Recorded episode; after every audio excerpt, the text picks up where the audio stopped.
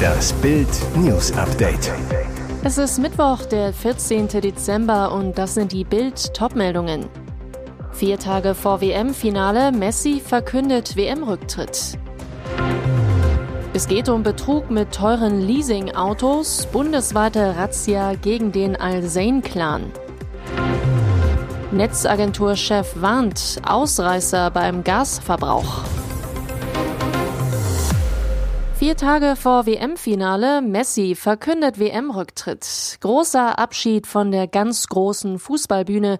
Argentinien-Superstar Lionel Messi hat nach dem Endspieleinzug gegen Kroatien verkündet, dass das Finale seine letzte WM-Partie im Trikot der Nationalmannschaft wird. Ein Wiedersehen bei der WM in vier Jahren in den USA, Kanada und Mexiko wird es nicht geben. Es sind vier Jahre bis zur nächsten WM und ich glaube nicht, dass es für mich reichen wird. Auf diese Art und Weise das Ganze zu beenden, ist das Beste, so Messi gegenüber der Sportzeitung Oli. Und weiter, ich beende meine WM-Reise, indem ich mein letztes Spiel in einem Finale bestreite. Alles, was ich bei dieser WM erlebt habe, ist sehr aufregend, sowohl was die Fans hier erleben, als auch wie es die Menschen in Argentinien genießen. Das Ziel nun mit dem Titel abtreten, was ihn endgültig auf eine Stufe mit Diego Maradona stellen würde als Nationalheld Argentiniens. Messi, das Wichtigste ist, das Ziel des Teams zu erreichen. Das ist auch das Schönste von allem.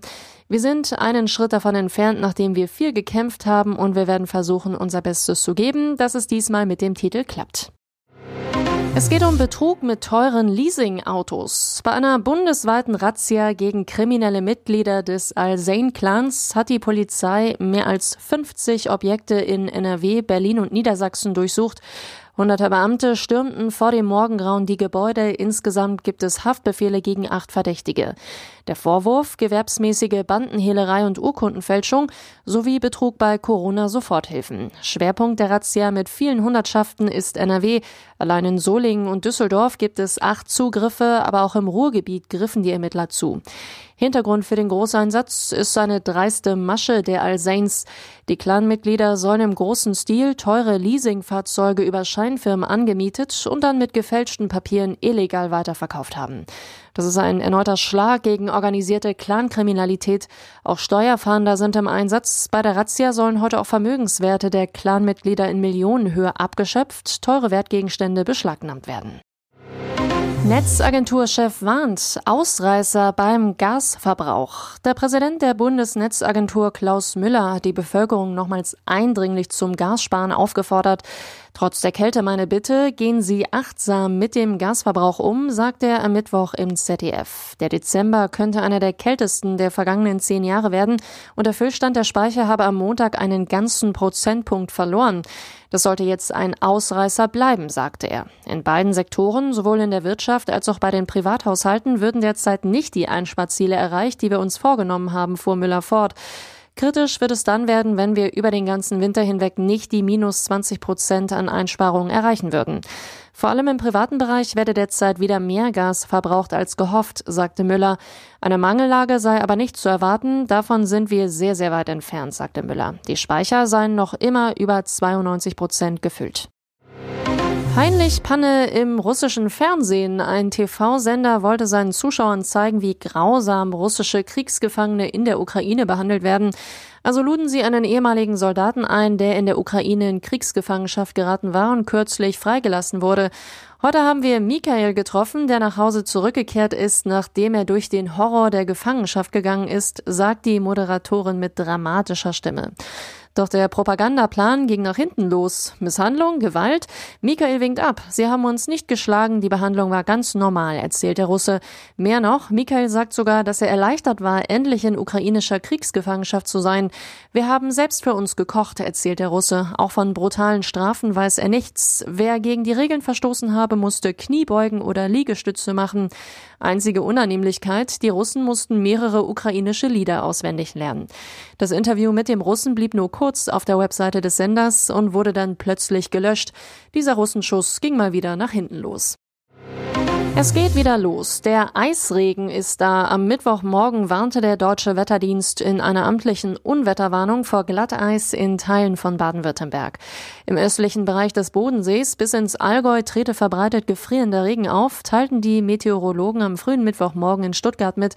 Es sei mit unwetterartigem Glatteis zu rechnen. Es bestehe Sturz- und Unfallgefahr durch extreme Glätte.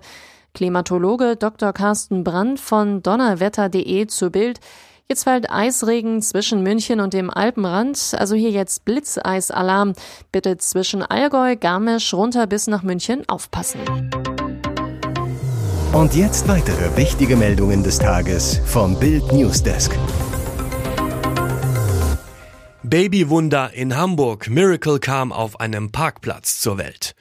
Eine dramatische Szene. Eine Frau stützt sich gegen die Autotür eines Taxis. Neben ihr hält ein Mann einen neugeborenen Säugling in seinen Händen, der noch an der Nabelschnur hängt. Blitzgeburt vor dem katholischen Marienkrankenhaus in Hamburg, da wo im ersten Halbjahr 1572 Kinder zur Welt kamen. Die kleine Miracle aber ist das erste Baby, das vor der Klinik geboren wurde. Mama Favor Bobka erinnert sich. Der errechnete Geburtstermin war eigentlich der 14. November. Die Wehen setzten aber 13 Tage früher ein. Gegen 9.30 Uhr riefen wir ein Taxi, das uns dann ins Krankenhaus fuhr. Zusammen mit ihrem Verlobten Goodness schaffte es die Verkäuferin, die 2016 aus Kamerun nach Deutschland kam, gerade noch vor den Eingang der Klinik. Dort spürte Favor schon den Kopf ihres Kindes zwischen den Beinen, bittet ihren Verlobten um Hilfe. Ich hatte solche Angst, dass das Baby auf den Boden fällt. Um 10.12 Uhr liegt das Kind in den Händen seines überraschten Vaters. Noch mit Baby an der Nabelschnur läuft die Mama in die Klinik, dann kamen alle, um uns zu helfen. Pelzärger für TV-Millionäre in Geis. In Carmens Mantel stecken 20 Kaninchen. Der letzte London-Trip wird Carmen Geis wohl noch eine Weile in Erinnerung bleiben. Gemeinsam mit Ehemann Robert ließ sich die Society Blondine während der Dreharbeiten für ihre RTL 2 Doku-Soap fotografieren und löste eine rege Diskussion auf Instagram aus. Der Grund Carmen trotzte der Kälte mit einem Pelzmantel aus Kaninchenfell. Damit zog sie den Ärger ihrer Fans auf sich. Zu den Vorwürfen Vorwürfen ihrer Follower sagt Carmen gegenüber Bild, ich lese schon gar nicht mehr, was diese ganzen Neider schreiben. Außerdem betont sie auf Instagram, es ist Kaninchen. Es ist kein Ocelot, kein Zobel. Ich trage nur Tiere, die ich auch essen kann. Das bestätigt auch Kirschnermeister Helmut Bär aus Kitzingen gegenüber Bild. Ein Kaninchenfell ist das nachhaltigste Kleidungsstück, das man tragen kann, denn im Grunde kommt das Fell aus der Fleischverwertung und damit ist auch die ganzheitliche Nutzung eines Kaninchens garantiert, so Bär. Für einen oberschenkellangen Mantel, wie bei Frau Geis in Größe 38 aus Rex Kaninchenfell, werden etwa 20 Fälle benötigt, so der Experte. Hier ist das Bild News Update. Und das ist heute auch noch hörenswert. Behördengänge fast nie online möglich. Von 575 Verwaltungsleistungen werden nur 6% flächendeckend digital angeboten. Ein Kommentar.